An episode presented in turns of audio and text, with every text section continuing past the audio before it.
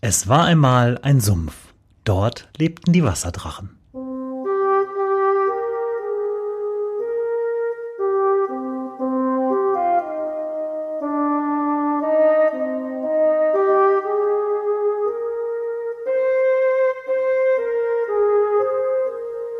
Wo die Wasserdrachen wohnen. Folge 30. Das Rosentor.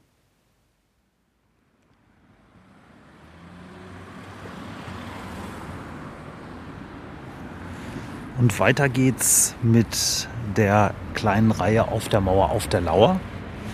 Wie versprochen heute mit dem Rosentor.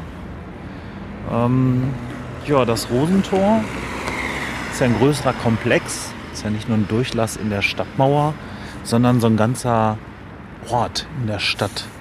Und äh, ich befinde mich hier gerade äh, so am oberen Ende dessen, was man Rosentor als Rosentor bezeichnet, äh, auf einer Bank. Ähm, die wurden hier vor ein paar Monaten, ich glaube im letzten Jahr wurden hier Bänke aufgestellt. Das war ganz interessant an so einem Ort, der eigentlich für viele eher ein Ärgernis ist als äh, jetzt ein toller Aufenthaltsort, sind hier Bänke und die werden tatsächlich benutzt, zum Beispiel von mir heute. Ich sitze hier am oberen Ende des, äh, der Rosen, äh, des Rosentors, äh, quasi an der Kilianstraße 1 sozusagen, am unteren Ende der Kilianstraße. Ähm, es ist ein frostiger Januarmorgen. Nicht ganz so kalt, aber ich sitze schon eine, fast eine Stunde hier. Erzähle auch gleich warum.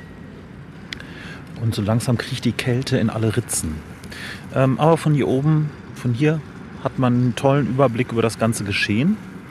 Und ähm, ja, von hier aus kann ich auch prima erzählen, warum ich finde, dass das hier einer der spannendsten oder spannenderen Orte der Stadt ist. Ähm, tja, das Hauptcharakteristikum des Rosentors ist ja dieser Bahnübergang hier. Und zwar ähm, gibt es ja die ständige Behauptung der Paderborner, die Schranken sind häufiger unten als oben. Hier steht man ständig vor der Schranke und nichts passiert. Äh, es geht weder vor noch zurück und immer kommt ein Zug. Ähm, heute ist mal wieder ein Tag, wo ich mal wieder nachgucke, ob das stimmt. Ich habe das schon mal vor Jahren gemacht, ist fünf, sechs Jahre her. Da habe ich schon mal gemessen, weil mich das einfach interessiert. Weil ich stehe ja selbst oft genug hier und habe auch diesen Eindruck mit von wegen, immer sind die Schranken unten. Ähm, damals kam ich, habe ich auch eine Stunde gemessen, äh, kam ich auf die, auf die äh, äh, Zahlen oder auf das Ergebnis, nein, das stimmt nicht. Mehr als zwei Drittel der Zeit sind die Schranken nämlich oben. Ähm, ah, jetzt geht sie gerade wieder runter. Ich muss mal hier auf meine Stoppuhr drücken. Messe nämlich jetzt gerade aktuell auch und zwar ähm, messe ich folgendermaßen. Ich habe mich jetzt hier eine Stunde lang sitze ich jetzt hier. Ich habe mir einen Timer gestellt auf meinem Handy, wird irgendwann die Eieruhr bimmeln. Dann ist die Stunde rum. Und jedes Mal, wenn die Schranken runtergehen, dann drücke ich auf den Knopf meiner Stoppuhr und messe. Ähm, das Ganze ist natürlich nur eine Stichprobe. Das war es damals, äh, das war irgendwie ein Nachmittag im Sommer. Das ist es heute, das ist ein Vormittag im Winter und das Ganze ist natürlich nicht repräsentativ. Aber man kann ja mal gucken. Ich bin gespannt, was dabei rumkommt. Ähm, ja, ich sitze jetzt hier schon, glaube 50 Minuten. Also so lange muss ich nicht mehr ausharren. Derweil Während der letzten Messminuten erzähle ich mal noch ein bisschen was zur Geschichte und zur Gegenwart hier. Ähm, das Ganze ist ja so ein Übergang zwischen dem oberen Ende der Rosenstraße in der Altstadt, daher hat das Rosentor auch seinen Namen, und dem unteren Ende der Kilianstraße in der Südstadt, was so eine der Hauptadern der Südstadt ist zwischen Husener Straße und Borchner Straße. Ähm, das Rosentor selber, muss man dazu sagen, war nie ein Stadttor. Das ist äh, eher einer der ersten Durchbrüche durch diesen Stadtring gewesen, ähm, als die Funktion, hatte ich ja letztes Mal schon erzählt in der letzten Folge, als die Funktion dann endgültig hinüber war, dieser Stadtmauer, und man einfach ein bisschen mehr Luft- und Bewegungsfreiheit brauchte.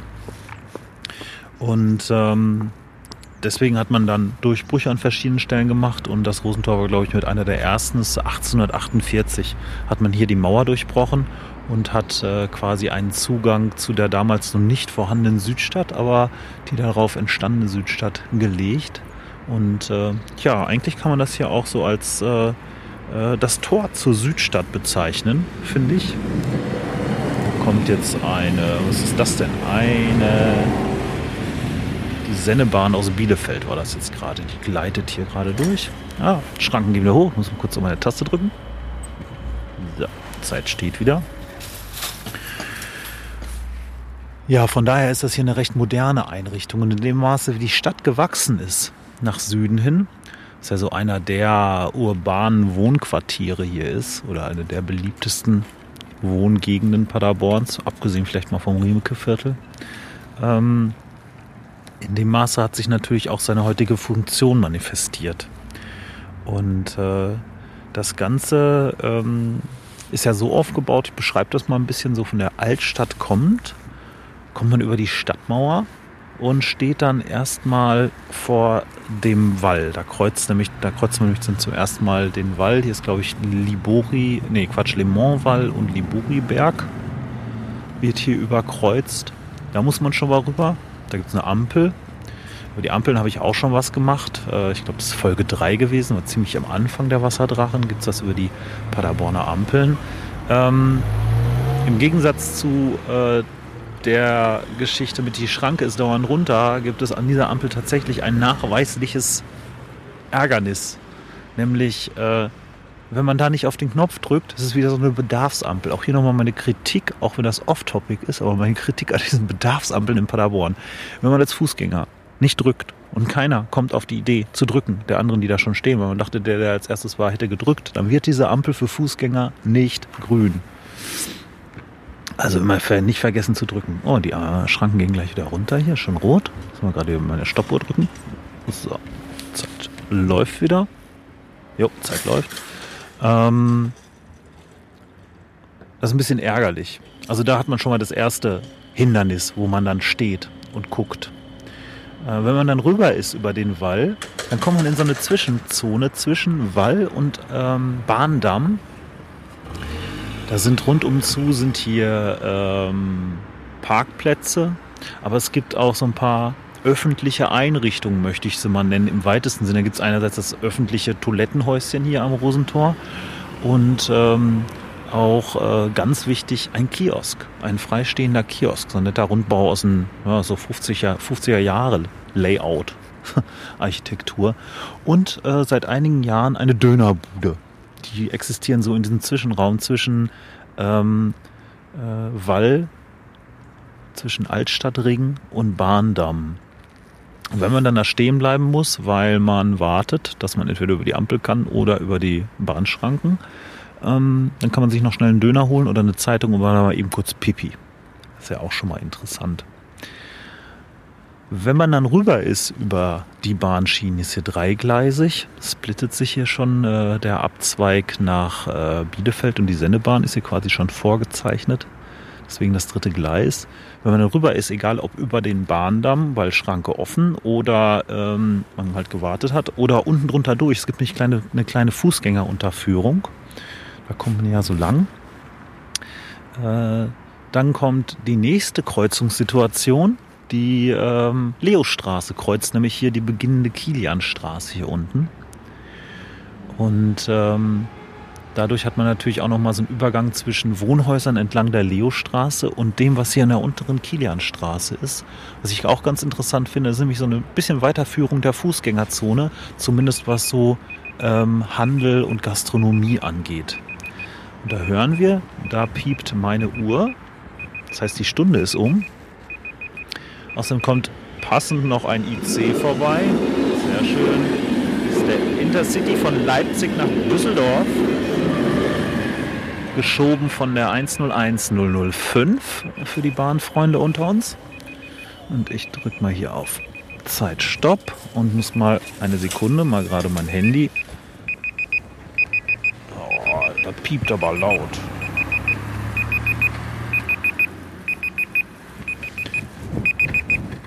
So. Die Stunde ist um. Ich verkünde gleich das Messergebnis. Bleibt noch ein bisschen spannend. Bleibt dran. Ähm Wo war ich? Ach so, genau, die untere Kilianstraße. Hier gibt es ja auch noch jede Menge Handel und Gastronomie.